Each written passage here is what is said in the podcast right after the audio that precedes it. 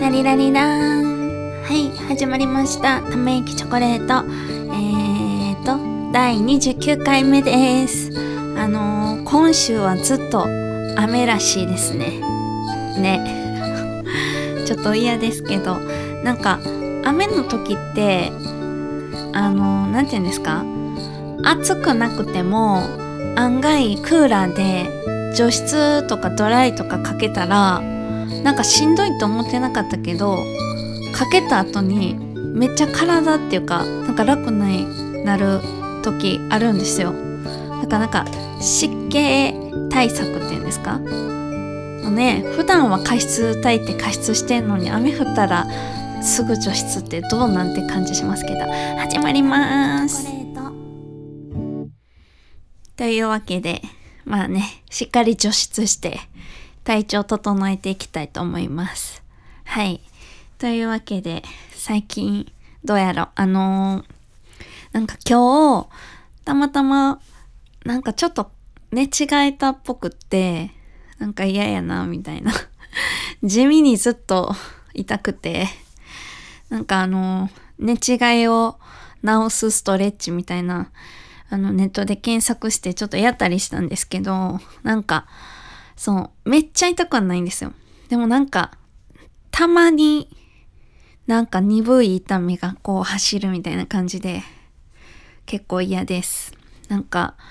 最近、あんま寝違えてなかったから、なんでやろうみたいな。なんか寝方が悪かったのか、普段の姿勢がダメなのか。なんか、昔に、結構なんか昔はよく寝違えてて、で、なんか整体通ったりしてたんです。で、整体通ったりしてたんですよ。で、なんか、こういう寒い時っていうのは、なんか筋肉とか筋とかもこわばるから寒いから寝違えるってまあ割とあるらしいんですけど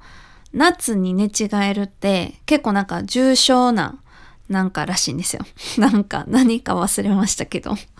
だかな夏に寝違えるっていうのは相当なんか普段の何かが悪いってその時に言われてそう。そうなんですけどちょっと今ね全然寒くないから寝違えたらちょっとドキッとしちゃうんですけどなんか昔それこそ本当に二十歳ぐらいの時にちょうどカフェとカフェでなんか働いてた時、なんかね、その日も、めっちゃ寝違えて、めちゃくちゃ肩と首が痛くて、ほんと下向くのが辛いレベルやったんですよ。でも、その日、確か、朝晩、朝晩やったんですよ。朝早くから行く。だから、朝晩の時何時に行ってたっけな？なんか忘れたんですけど、結構早めの7時半とかに入ってたんかな、もう。なんか朝は、あの、店長とキッチンの人一人だけの出勤体制なんですよ。次に来る人が11時とかランチ始まる前に次の人が来るから、朝はずっと一人なんですね。で、店長はホールやから、もう飲み物とかモーニングとか、なんかいろいろケーキの準備とか、ランチの準備とかを全部一人でしなあかんくて、結構プレッシャーじゃないですか。だから、その日も朝起きた瞬間にめちゃくちゃ肩痛くて、え、これ動かれへんっていうレベルやったんですけど、なんとか準備して行って、でも痛すぎて出勤してからずっと泣きながらでも涙とか入ったらあかんから、なんか頑張って涙拭きながら、なんか着るのとかもほんまに何かを着るのね。着る作業も痛すぎて、痛い痛いって言いながら切ってて、でもなんかそれ見て店長とかめっちゃ爆笑してて ちょっと今考えたらめっちゃひどいやんって感じなんですけど、なんか首がとにかく動けへんから、なんかその中央内をこう歩き回る時も、なんかもうロボットみたいにそーっとやけど急がなあかんし、ね、モーニングのオーダーも通ってるし。で、普段やったらそのモーニングのオーダー、モーニングって簡単なメニューしかね、ないんでパパってやって、とにかくランチの準備。なんか結構ね、ランチが本格的な、なんかやつが多かったから、結構なんかスープも作らなあかんかったし、なんかじゃがいも茹でたりとか、まあ、別にそんな大掛かりじゃないか。でもなんかエビ、エビの皮剥いたりとか、なんかそんなんもせなあかんかったんですよ。で、なんか、それもう痛すぎて全部の作業が無理みたいな。でも次、ひとくんの11時やから、それまではその7時半から耐えないといけなくて、なんか、え、これいけるいけるって思いながら、で、なんか、もう店長も、なんかそ、そんな首動かんのビートたけしやんみたいな言われて、なんかそっから店長に、なんかその日はビートって呼ばれてて、で、なんか先輩も11時にやっと来て、もう先輩も爆笑みたいな。で、なんか私も泣いてるから、でも先輩も泣いてるやんみたいな。大丈夫みたいな言いながら、なんか店長がこの子今日はビートやねとか言って言ってて、なんか先輩も笑って、あ、もうビート上がりみたいな感じで 言ってくれて、上がったんですけどね。さすがに上がらしてもらって、その日を思い出します。あの、あの日が、ほんまに人生最高に痛かった。あの、寝違い。寝違いやったんかな結局。なんかよくわかんないんですけど、その後整体3件ぐらい行って、あの、でも、2、3日後、次の日にはめっちゃマシになってて、痛かったけど、マシになってて、2日後ぐらいにはもう完全に治って、でもそっから、もう店ではなんかしばらくビートって呼ばれてました。あ、ビートってなんで呼ばれてるかわかりますなんか、ビートたけしみたいな動きって言われたんですけど、私はちょっとそれあんまピンとこなくて なんかビートたけしもみんなビートって呼んでるんやって、そこがね、結構気になったんですけど、まあそんな感じ。なんかそれ、その二十歳の時の首の寝違いが、ま、人生で最高に痛かったんですけど、その2番目が、私小学校の時やって、あれ今でも寝違いやったんか、肩こりな気もするし、でも突然やったからほんまによくわかんないんですけど、もう忘れもせえへん、なんか4時間目の体育の時間やって、その日、走り幅跳びしてたんですよ。走り幅跳びの日で。で、なんか、走り幅跳びや、みたいな。で、な、なんやかん最終準備運動とかするじゃないですか。で、体育の授業始まって、なんか10分ぐらいで、なんか急に肩が痛くなって、肩と首が痛すぎて、え、無理みたいな。なんか走られへんってなったんですよ。で、なんかもうガクンってなってその場にしゃがみ込んだから、みんながわーって心配して駆け寄ってきてくれて、なんか担任の先生とかもどうしたみたいな。体調悪いんかみたいな。気分悪いんかってなったけど、なんか、肩が、首が痛いんですとか言って。なんじゃそりゃみたいな。しかも、なんかしてて、痛くなったんじゃなくて、なんか急に痛くなったんですよ。あの、走り幅跳びもまだ飛んでないんですよ。ハードルの、走り高跳びじゃないか。ハードル走や、ハードル走。ハードルの準備してる段階やったんですよ。だから全然、何もまだ、な、運動は、その確かに最初準備運動と、ちょっとランニングしただけで、まだ何もしてない状態なのにめちゃくちゃ痛くて、で、なんかそっから、なんか担任の先生がそれ肩こりちゃうかみたいな言われて、え、肩こりってこんな急に痛くなるんや、みたいな。痛くなるんかみたいな 感じで、でも先生もそこはちょっと疑問そうでしたけど、そ急になるかなみたいな。でも、でもまあそんな感じで、そう、めちゃくちゃ痛くて、なんかそっから保健室行って、もうなんかその、なんか小学校の時の保健室の先生、あんまりなんか、優しくないっていうか なんか微妙やって、もうそんなんどうすることもできひんわ、みたいな感じで言われちゃって、私、なんかでもその時、体育の授業の時めっちゃ痛かって、次給食じゃないですか、4時間目の次。給食食べて、なんか5時間目の授業でずっと座ってたら治ってきて、結構もう帰る時には、あの、割とマシなんかじんわり痛いけど、なんか全然大丈夫な感じになってて、なんか、何やったんやろ みたいな。ほんまに今でもあれは何やったんやろうっていう感じです。それを、あの、いつも寝違えるっていうか、その、痛くなった時に思い出すんで、今日まさに思い出し、思い出してました。はい。まあそんな感じなんですけど、あの、なんか、全然話変わるんですけど、皆さん、寝る前とかに、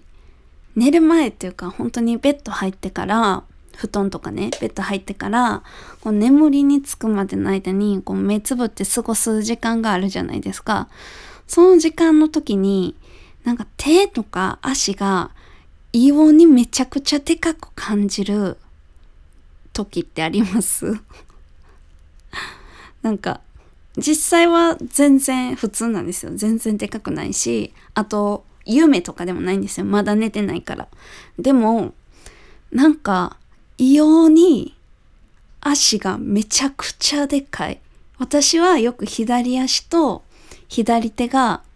めちゃくちゃでかくなるんですけど、あ、どっちもでかくなる時はなくて、だいたい左足だけか、右、あ、違う、左手だけかが、なんかもう尋常じゃなくでかくなる。でかくなるっていうかでかくなってるように感じるっていうのが結構ちっちゃい時からあったんですよ。で、でも何て言うんですか別にパッて目開けてみたら全然そんなことないけどなんかただなんかそんな風に感じるっていうのがあってでもなんかそっから寝て起きて日中は全然そんなことないんですよ。寝る本当にあの寝る前の目つぶってあの眠りにつくのを待ってる間だけなんですね。でまあでもそれで別に支障とかなかったからそのこと自体をなんか話したこともなかったんですよね。でもいつやったかなもうそれこそ78年前ぐらいとにたまたまなんかの話で友達とその話になってでその友達もなんかその手が大きくなるように感じるっていう子やってえ一緒やんってなって私なんかわからんけど一緒こんな風になる人が他におるって思ってなかったんですよ。でしかも実際大きくなってないからなんかただの妄想っていうかねなんかどんな妄想って感じやけどなんかそんな風に感じるな。あ今めっちゃ爪でかいわみたいな。足の親指の付け爪めっちゃでかいみたいな。なんか勝手にそう思い込んでるじゃないけどなんかそう思ってたから自分以外の人もそんな症状があるって思ってなかったんですよね。で、なんかたまたまその友達となって、その友達もやって言うから、めちゃくちゃびっくりして、そしたらその友達曰く、なんかそういう風に感じる症状がちゃんとあるらしいんですよ。だから、なんかこう、割とある一定数いるみたいな、そういう症状の 人が。で、なんかその時は、なんていう、調べたら出てくると思うんですけど、ちょっと調べずに喋ってるから 調べて出てこへんかったすいません。なんかそういうのがあって、なんか、そういうのってちょっと面白くないですか？なんでそうなるんやろって。なんか、私、なんかその症状は調べても出てこなかったんですけど、その手足が大きくなる以外に、なんか寝転がってる、だから仰向けにもう寝転がってる状態やのに、なんかお尻のところだけがすごい床に吸い込まれて座ってるみたいな体勢になってる感じがするっていうのもたまになるんですよ。なんかへこみがあるっていうかその腰とかお尻らへんに床にへこみがあってそこにポンってはまってるみたいな体勢に今なってる感じがする。実際も全くなってないんですよ。へこんでもないしもちろん。ただ仰向けに寝寝転がってるんですけど、まあ、これについてはちょっと調べたことないんですけど、あ、すいません。ちょっとタイマーが そう、な、それになる時もあって、これなんなんやろうっていう。ちょっと結構不思議ですよね。なんかその、まあその症状調べろって感じなんですけど、そう、その手足が大きくなるのも結構なんかよくあるらしくて。うん、なんか不思議ですよね。なんか、あの、これなんかで喋ってると思うんですけど、私あの、海がめっちゃ怖いんですよ。海恐怖症みたいな。なんかある、あ、なんか名前あったと思うんですけど、ちゃんとした名前忘れたんですけど、なんか、あの、分かれへんけど、リゾートとか沖縄とかの、その、すごい綺麗な海やったら私大丈夫なんですけど、なんて言うんですかね。あの、普通の海って言ったらあれですけど、なんか浅瀬はいけるんです。ただ、深くなったところって下見えないじゃないですか。なんかそういう時にめちゃくちゃ怖くなってなんかパニックみたいななるんですよ。なんか泳がれへん急になるみたいなもうパニックなってるから。なんか私の場合はその自分の足の本当に5センチぐらい下にまだ誰も見たことないようなもうすごい生き物。もう気持ち悪い怖い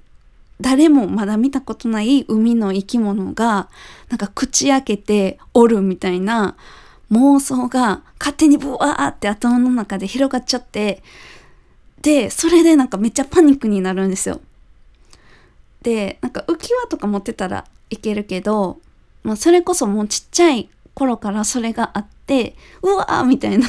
うわ気持ち悪いみたいな感じでパニックになってで私泳ぎ得意なんですけどなんかそういうパニックになるとなんかお急に泳げなくなったりするんですよ。意味ないげん泳げるって感じなんですけど。でなんかだから川やといけるんですよ。なんか私の中で海は言うてもめちゃくちゃ大きい水たまりみたいな イメージなんですよ。だっていろんな川から流れ着いた水が海に溜まってるだけじゃないですか。でまあ多少循環してるけど広すぎてその全部の水がちゃんと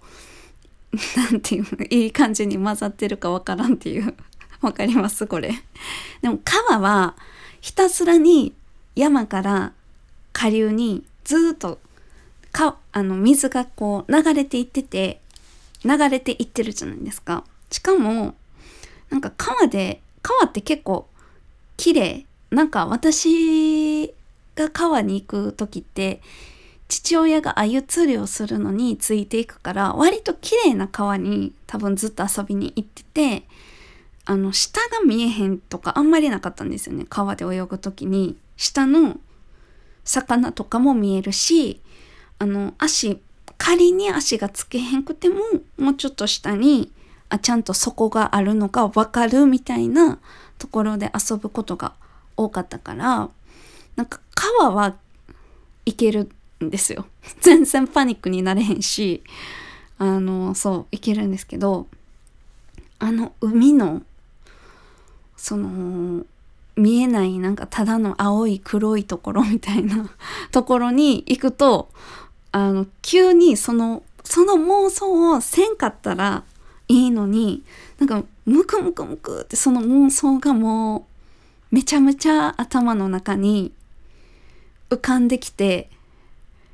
それでなんかもうパニックみたいな溺れるっていう